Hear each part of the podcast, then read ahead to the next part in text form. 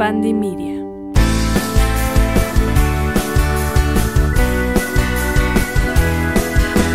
Hola Scorpio, feliz año, ¿cómo estás? Me emociona mucho porque ya estamos en el 2024. ¿No sientes como que el 2023 fue hace una semana?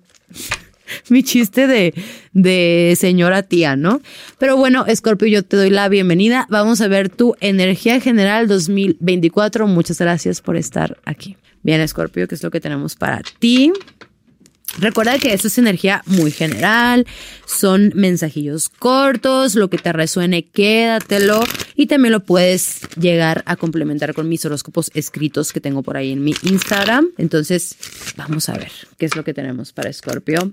Ahora el tarot que estoy usando es el tarot Toth de Aleister Crowley. Bien, ok. Por aquí yo te veo, Scorpio, que es un año donde vas a estar estudiando mucho, como que queriendo tener o vas a estar teniendo nuevas metas, objetivos, ganas de salir adelante. Este, solo trata, o sea, trata de no autoengañarte y realmente, o sea, cuestionarte, ¿no? Si donde vives o tu relación en donde estás o el trabajo en donde estás realmente te gusta y te agrada para ti. Si no, yo siento que sí es como un tiempo para dejarlo o soltar cosas que traes en tu espalda y que te puede generar peso.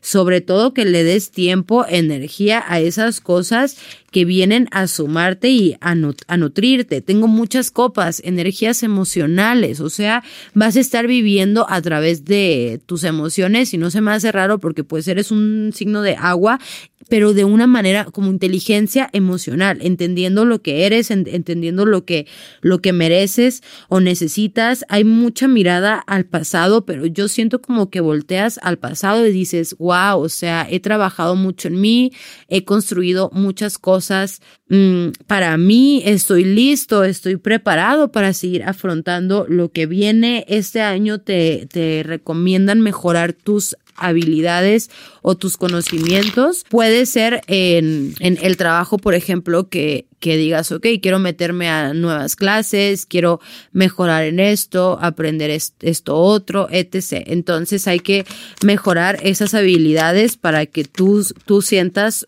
un, un, crecimiento importante tú contigo mismo. Uy, salieron bastantes cartas.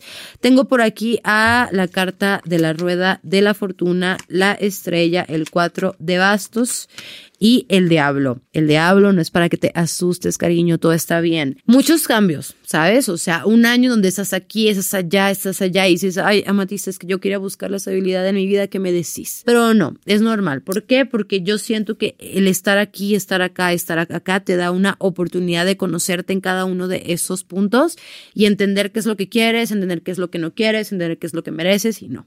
Entonces, sí es un año para mostrar el valor, ¿no? Cambios, cambios inesperados, pero que mantengas la, fe y la esperanza porque e, esos cambios te van a abrir puertas y te van a abrir como una nueva perspectiva de ti mismo decir, wow, o sea, creo que ahora me gusta más hacer esto, entonces voy a ir como para allá porque eso me late mucho, porque eso sí me gusta hacerlo y me gusta como que conocerme, ¿no? Trata de no ponerte como una carga sobre ti mismo en sentido de no soy suficiente, no soy bueno, no puedo hacer eso, porque solo son, son son cadenas autoimpuestas o son ciertas cadenas que luego tú te pones a ti mismo y la neta es que eso es lo único que hace es que te pones el pie.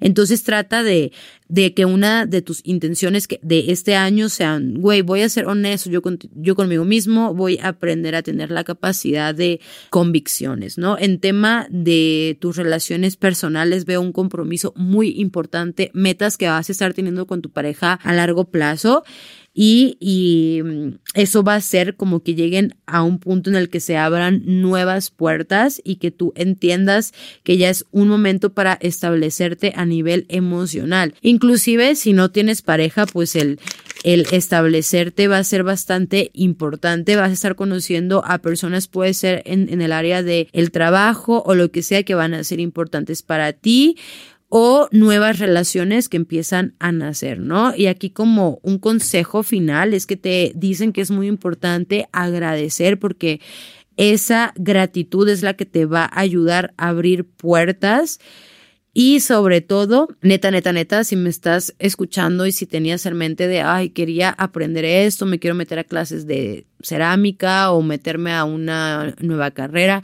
o maestría o cursos, hazlo. Esta es la señal porque vas a ir construyendo un árbol y aunque no ves recompensas de la noche a la mañana, son recompensas que están para ti y que vas a estar abierto a recibirlas. Eso es todo, Scorpio. Muchas gracias por escucharme. Recuerda dejarme un comentario por aquí, un like y suscríbete. También si me estás viendo en YouTube o en Spotify, sígueme por ahí para que no te pierdas Astromagia cada semana y no te olvides seguirme en mis redes sociales que te las voy a dejar en la descripción. Yo te mando un abrazo cósmico y que estés muy, muy bien.